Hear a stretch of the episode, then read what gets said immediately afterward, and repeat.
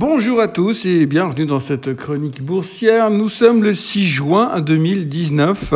Deuxième belle journée consécutive à Wall Street, moins belle que mardi, mais dès comme ça, on en veut bien tous les jours pendant six semaines. La plupart des indices terminaient en hausse cette journée de mercredi. Les justifications étaient plus ou moins toujours les mêmes depuis que Powell a parlé à la baisse des taux à venir. Encore une fois, nous avons tendance à nous concentrer sur une seule chose, puisque depuis 48 heures, le nouveau jeu à la mode chez les analystes, c'est de parier sur le nombre de baisses de taux que l'on aura d'ici la fin de l'année. Pour le moment, les statistiques laissent entendre que la Fed pourrait annoncer jusqu'à trois baisses d'ici Noël et dire qu'il y a trois semaines, si vous aviez parié là-dessus, on vous aurait immédiatement interné pour folie douce.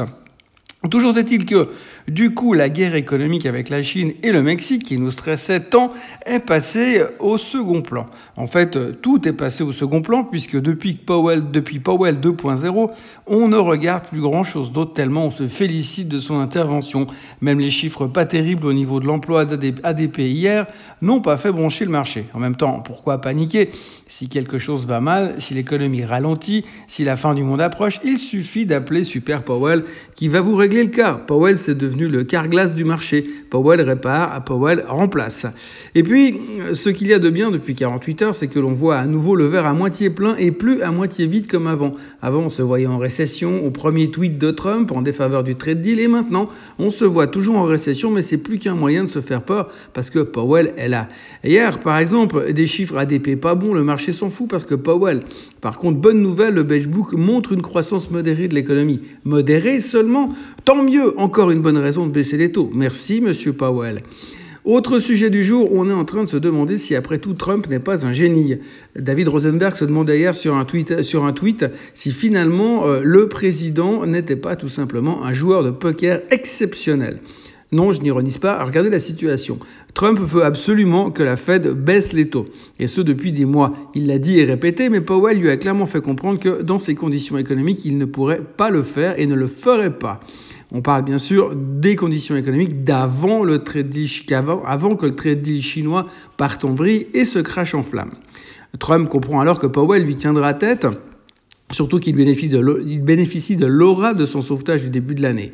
Le président génial décide donc de faire capoter le trade deal, de déclencher la guerre avec les Chinois, puis, comme ce n'est pas suffisant, il invente de nouveaux tarifs avec le Mexique et déclenche un nouveau front, sans compter qu'il laisse entendre qu'il est prêt à se faire les Européens à la première occasion. Dans la foulée de ces actes, le marché se pète la figure, le disons explose et les rendements de ce même disons se font défoncer en parallèle. C'est alors que les économistes commencent à déclarer l'état d'urgence, on parle récession, Powell sort du bois et dit qu'il ne laissera pas faire. La suite, on la connaît presque déjà. Powell va baisser les taux, peut-être même déjà en juin, une fois, puis deux, voire trois. Le marché va remonter. Trump va signer la paix avec les Mexicains tout en sauvant la face. Puis il sera le sauveur parce qu'il va trouver un deal de last minute avec les Chinois. Les tarifs iront à zéro. Il aura eu sa baisse des taux. Le S&P sera au plus haut et il n'aura plus qu'à se faire réélire avec le meilleur bilan boursier de tous les présidents du monde. Alors, c'est qui le génie? En tous les cas, si ça se passe comme ça, autant vous dire qu'il sera réélu et que dès qu'il partira de la Maison Blanche, dans un peu plus de 5 ans, la statue de la liberté sera remplacée par une mèche de cheveux orange et un club de golf.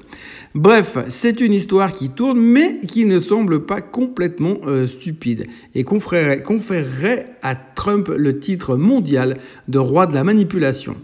En tout cas, hier, ça montait encore sous l'impulsion de Powell et nous, on attend les non-farm payrolls de vendredi pour voir ce que vaut l'économie. Mais si c'est mauvais, ça sera encore une bonne raison pour baisser les taux. De là à dire que Trump va ordonner à ses services de manipuler les chiffres pour conforter Powell dans sa décision, il n'y a qu'un pas. Hier, le baril est entré en bear market, soit une baisse de plus de 20% depuis les plus hauts depuis fin avril. Les raisons sont multiples et variées. Avant, on pariait sur des problèmes de production insuffisantes, sur le fait que l'Iran ne fournirait plus de marché, sur les tensions sous-jacentes, dans le Golfe. Et puis, on est passé à trop de stocks, des inventaires en hausse, une dégradation des conditions économiques supposées à cause de la trade war, pas de guerre en Iran, et sans compter que s'il veut être réélu, Trump n'a pas intérêt à avoir un baril, à avoir un baril trop haut. Bingo, un plan qui se déroule sans accroc. En plus de, en plus l'or qui monte parce qu'on a besoin d'un doudou pour dormir paisiblement la nuit, ce qui fait que ce matin le baril est à 51 et des poussières et l'or à 1335 dollars. Ce matin, à l'est de la planète, on est moyennement emballé. La Chine recule de 0,46%, Hong Kong monte de 0,2%, le Japon ne fait rien, ou presque.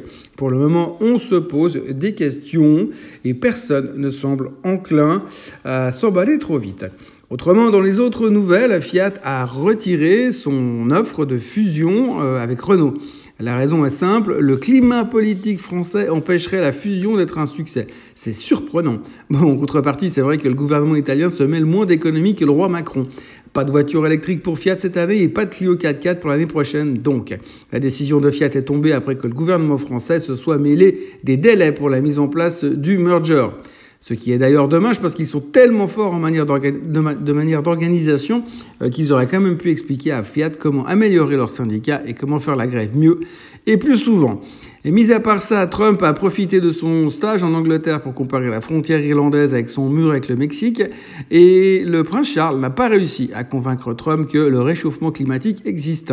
Barclays, JP Morgan, Citigroup et Royal Bank of Scotland se sont pris une amende de 90 millions par les autorités suisses de surveillance pour avoir fonctionné en tant que cartel sur le Forex.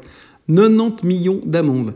Je ne sais pas s'ils vont s'en remettre. Je pense qu'on aurait aussi pu les mettre au coin avec un bonnet d'âne pendant deux heures. Ça aurait été tout aussi efficace. Encore une fois, les amendes pour les banques sont à mourir de rire. Goldman Sachs et l'UBS estiment déjà que l'anticipation de baisse des taux faite par le marché actuellement est exagérée. Ils tentent de gâcher la fête. Goldman Sachs toujours est également poursuivi en justice pour homophobie parce qu'ils auraient refusé de laisser parler un de leurs collaborateurs dans une conférence parce qu'il paraissait, je cite, trop gay. Euh, ce matin, le euh, ce, marché est en train de devenir passionnant à un point, c'est inouï. Côté chiffres économiques, nous aurons le GDP en Europe, aujourd'hui le trade balance aux USA, et puis comme nous sommes jeudi, c'est le jour où la BCE va sortir le cocker spaniel en espérant qu'il va aussi nous sortir un plan de sauvetage dont il a de secret. Draghi devrait donc parler en début d'après-midi. Pour le moment, les futurs ne font rien, et depuis ce matin, je regarde Trump avec un autre œil. Quelqu'un sait-il où je peux aller consulter? Je m'inquiète.